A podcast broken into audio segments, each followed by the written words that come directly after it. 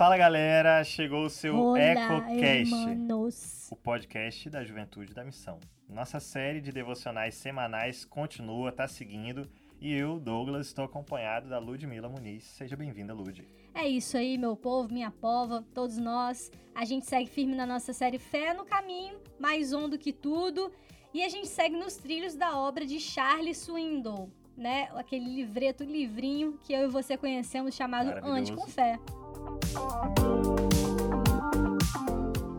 E seguindo a nossa tradição dessa série, a gente começa o episódio com uma citação, né? E esse episódio, o tema é Mais Fundo, e a citação vem de Richard Foster, autor de vários clássicos aí bastante conhecido, e ele vai ajudar a gente a começar essa conversa de hoje. E vamos para nossa leitura. A superficialidade é a maldição de nossa época. Nossa mais urgente necessidade não é a de um maior número de pessoas inteligentes ou talentosas, mas de pessoas profundas. Essa frase sensacional resume bem algo que todo mundo concorda, né? Seja no relacionamento, nos relacionamentos, né? Na, na, na busca por conhecimento, como diria aí Etebi- Ete- Etebilu, né?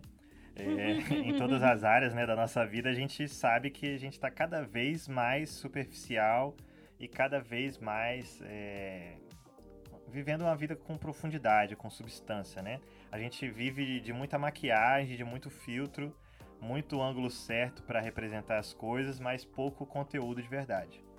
É, pois é, né? E numa época de quem vê close não, não vê corre, né? Exatamente. A gente vive numa época onde a gente carece de- dessas bases, né? Bases bem estabelecidas, de estacas bem firmadas, e isso representa um risco enorme, né? O fato da gente não estar vendo e não estar convivendo com essas bases sólidas.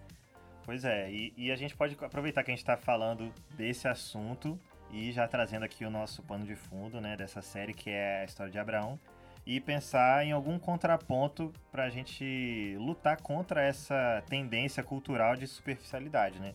A gente viu no episódio anterior que passaram vários anos em que Deus aparentemente ficou em silêncio e apesar das claras falhas de Abraão, ele permaneceu e seguiu e se firmou ainda mais, né? Ficou ainda mais suas raízes em Deus, né? A partir disso tudo. No silêncio, né? Que era o mais improvável. Exatamente, extremamente improvável. Então chegou o tempo é, em que as promessas de Deus se cumpriram, né? Então a gente tem esse, esse, essa linha aí da história de Abraão pra gente conversar. Pois é, e tem um texto que mostra pra gente, né, que Deus, depois desse tempo, ele reafirma a promessa que ele tinha feito a Abraão, né? Ele reafirma essa fidelidade e a própria palavra dele. A gente encontra isso lá em Gênesis 17, no versículo 2. Tá escrito: Eu farei uma aliança com você e lhe darei uma descendência incontável. E Deus faz esse anúncio, né, Lud, dessa promessa novamente, uma promessa que ele já tinha feito, né? E ele confirma para Abraão que a hora chegou e por isso eles deveriam gerar um filho. E é, e na verdade, né, a gente tá falando de Abraão várias vezes, Abraão, Abraão, Abraão, mas é aqui mesmo que Abraão É aí. vira Abraão, né? A gente tem uma licença poética aqui do podcast, né?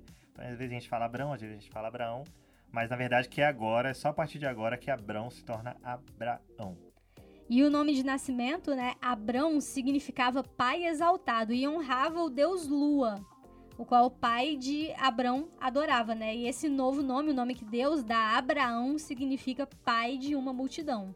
Cara, isso é lindo demais, porque qualquer pessoa que perguntasse antes a Abraão sobre o seu nome, é, ele tinha uma referência aí de uma adoração familiar a um outro Deus, né? Mas agora, Abraão, ah, se alguém perguntasse pra ele, ah, de onde- como é que é o seu nome, né? De onde que veio esse nome? De onde que seu pai tirou né, a ideia desse Sim. nome? Ele tinha um pai a qual ele poderia se referir e esse nome representava agora uma aliança desse pai com ele mesmo. Uma aliança de Deus com ele. Então já virava uma desculpa até para um evangelismo ali, né? Um evangelismo do Antigo Testamento, falando sobre o Deus ali, né? O Deus Todo-Poderoso. E que ele faz essa aliança com esse homem, Abraão, para uma descendência incontável, uma multidão, não só de descendência, né? Mas também de bênçãos. É, a gente ouve, né? Acha maravilhoso, mas que responsa também, né? Que Responsa responsabilidade. total. Carregar, Pense. já falando do significado do nome, já vem aquele peso, né? É, o meu nome não significa nada, basicamente. Meu nome é Douglas, significa vindo de águas escuras. Então, é um nome escocês, então assim, até faz um sentido, né? Dado meu tom, né, aqui de águas escuras, mas é só isso também. Meu nome não tem, né, pai de multidão, não é nada disso. Então para mim tá mais tranquilo. Pois é, imagina ele falando, né, que, que o Deus Todo-Poderoso tinha mudado o nome dele por conta de uma promessa e que a partir dali a história não seria, né, a mesma. Então, ao mesmo tempo que, que evidencia esse Deus fiel, esse Deus da promessa, é também um novo chamado para Abraão, né? Para que Abraão vá mais fundo no relacionamento com Deus. E Deus é, continua fazendo isso com a gente, né? É, mesmo que o meu nome, né, Douglas ou o seu Lud, né, não tenha sido alterado, ou o nome do nosso ouvinte, né, você que se chama ouvinte, é, você, mesmo que seu nome não seja alterado, Deus também chama a gente a uma mudança de identidade, né? Não mais baseada em nós mesmos, não mais baseada em adorações antigas, vamos dizer assim, em heranças é, religiosas familiares, mas é, Deus nos chama a construir uma identidade em Cristo, uma nova identidade em Cristo. Então, da mesma forma que Deus fez com Abraão, ele continua nos chamando a um relacionamento mais profundo, prof, não, e não superficial, mais profundo de tal forma que nos muda completamente, né? E apesar de nós sermos bombardeados com informações e outras promessas de relações, nós precisamos é, respirar, acalmar e com muita intencionalidade, paciência, mesmo no silêncio, a gente precisa cultivar raízes espirituais profundas, cultivar um relacionamento com Deus profundo e a gente faz isso também caminhando com pessoas que sejam profundas. Bom demais! E, para além disso, o que, que a gente pode tirar dessa reflexão?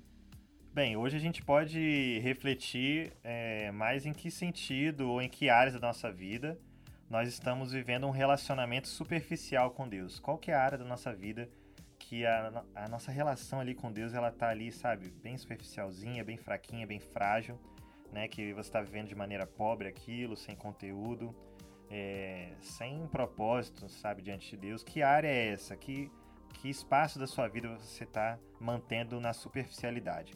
E aí, a partir disso, a partir dessa reflexão honesta consigo mesmo, com a sua caminhada com Deus, a gente buscar cultivar e aprofundar a nossa relação com Deus. Não adianta a gente constatar esse problema e não fazer nada com esse diagnóstico.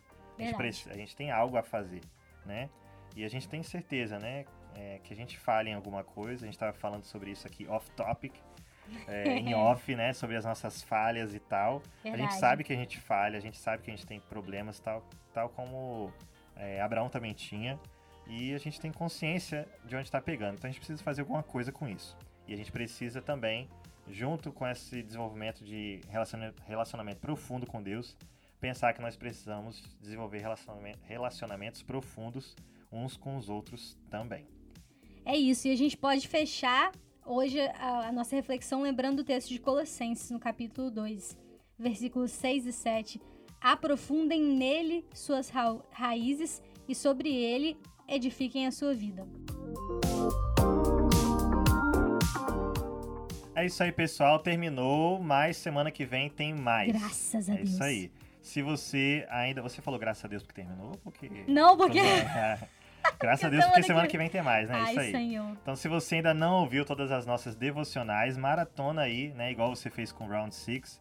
E tem muita coisa boa ainda para chegar e a gente curtir. E lembre-se de compartilhar e seguir nossas redes sociais, gente. As redes da juventude, todas aí. Ficamos por aqui hoje. Valeu, pessoal. Até a próxima. Tchau!